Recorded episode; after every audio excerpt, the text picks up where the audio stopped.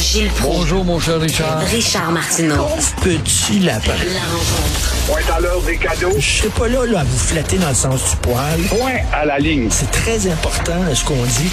La rencontre pro martineau Alors, Gilles, euh, qu'est-ce que vous pensez de ça, Gabriel Nadeau-Dubois, qui dit, ah, finalement, on va prêter allégeance au, au roi, là. Ça s'appelle se peinturer dans le coin du mur, ça, hein? Québec solidaire a-t-il peur des gendarmes de Paradis? Paradis qui fait son pharaon, cet ancien animateur du petit peuple malheureux, n'est-ce pas? Alors, toujours est-il que, oui, Québec solidaire est obligé d'admettre qu'il s'est peinturé dans le coin du mur et, évidemment, on va voter pour les louanges du roi d'Angleterre, avec la promesse que la CAC, les nationaleux au ventre mou, vont changer la règle. Mais quand, quand, quand, quand on dit on va peut-être passer un, un, projet de loi pour ça, ça, ça veut dire quoi dans le temps? On sait ce que c'est. Le Parti québécois, lui, devra opter probablement pour l'expulsion de l'Assemblée nationale. Ça va être beau devant les caméras pour la belle image, d'autant plus que le Parti québécois, dans son intention, est appuyé par 85% des Québécois qui en ont ras-le-bol de la monarchie. Alors, la faiblesse pour le Québec, c'est d'être obligé d'avouer, d'avouer que nous n'avons pas de constitution euh, québécoise dûment votée pour et par le peuple tout ce que nous possédons, c'est justement des ramassis de chutes, de, de chartes par-ci, puis de chartes par-là, qui n'ont pas de portée. On n'a qu'à le voir avec la charte de la langue française, comment est-ce qu'on peut contourner ça. Alors, c'est pourquoi la CAC des nationaleux n'a toujours pas, en tout cas, euh, vraiment quelque chose de tangible à son affirmation nationale dans le Canada pour se distinguer du Canada. Par exemple, proclamer l'État du Québec, se doter d'une constitution interne et combien d'autres gestes qui auraient pu posés, mais qui ne le seront pas ou ils seront probablement jamais. Véronique Michel, Gilles, c'est elle la sergente d'armes. Donc, si un Paul Saint-Pierre Plamondon euh, et euh, les deux autres députés du PQ, ils ne prêtent pas serment. C'est elle qui va les pogner par le, les culottes, le, puis, puis qui va les sacrer dehors du Salon ça, Bleu. Ça va être intéressant à voir parce que le ridicule que ça va donner en termes d'image, d'autant plus qu'il faut pas oublier que 85% des Québécois, on dit, on dit, on en aura le bol de ce symbole inutile dans notre identité. Alors, tu vois, la belle demoiselle avec sa petite matraque, vouloir mettre ces trois députés-là dehors devant les caméras parce qu'il va falloir que Plamondon ait le courage d'entrer à l'Assemblée nationale. Surtout que Québec solidaire euh, vient de prouver qu'ils sont rien d'autre que des palabreux. Il y en a quelques députés là-dedans qui étaient sincères, mais ils devraient se rajouter aux trois du Parti québécois si, euh, au nom de la solidarité, ben, on va rester fidèle à ceux qui se sont peinturés dans le coin du mur. Euh, le fédéral, il envoie de l'argent à Québec pour franciser les immigrants.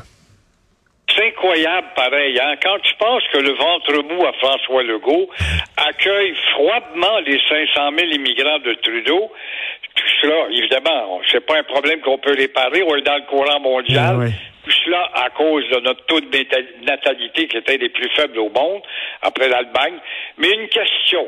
Le fédéral envoie de l'argent à Québec justement pour aider à la francisation des nouveaux immigrants. 75% de la caisse n'a pas été utilisée. Il y a quelques députés qui ont soulevé ça. Au fédéral, personne ne répond. 697 millions ont été envoyés à Québec pour aider à la francisation. Comment se fait que Québec n'a dépensé que 168 millions? Alors, euh, pour les tenants de, des, du français, l'épanouissement du français, comme le premier ministre au ventre mou le dit souvent, il faut quand même mettre un frein, un cran d'arrêt à l'anglicisation.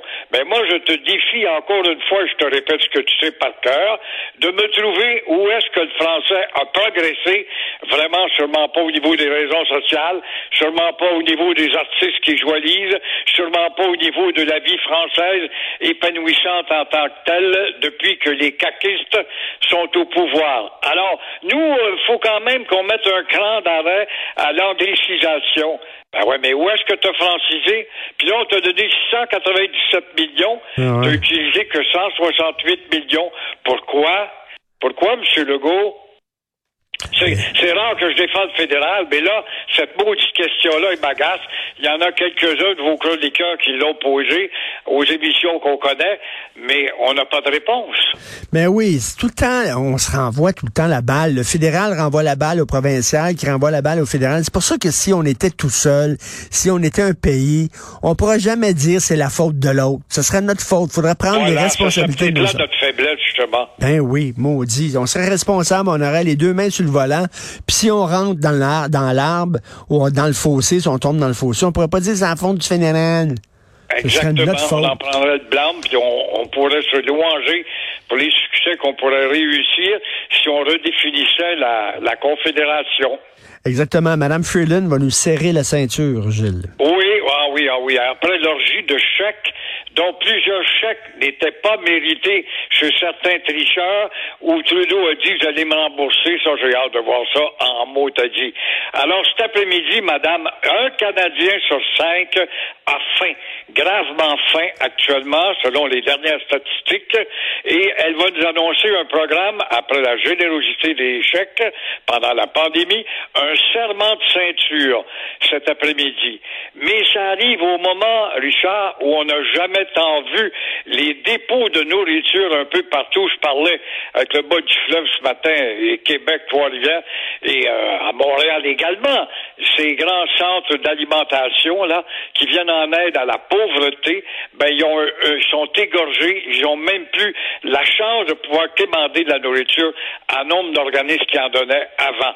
Alors, le serment de ceinture va être doublement plus serré sur ta ceinture.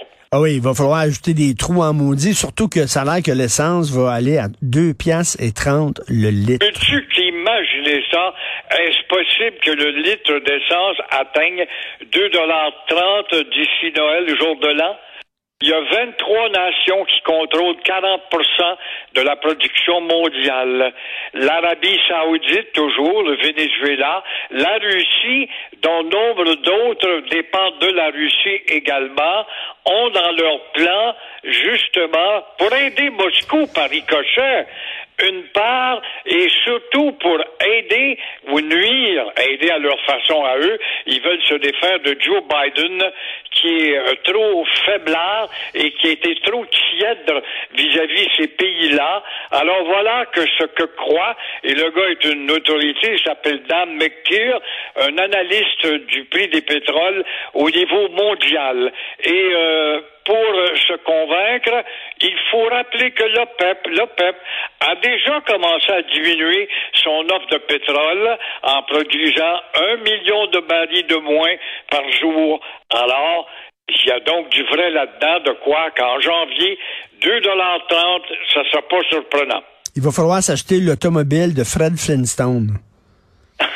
oui, et avoir des gars pour te pousser dans le dos quand t'en avances pas dans une côte.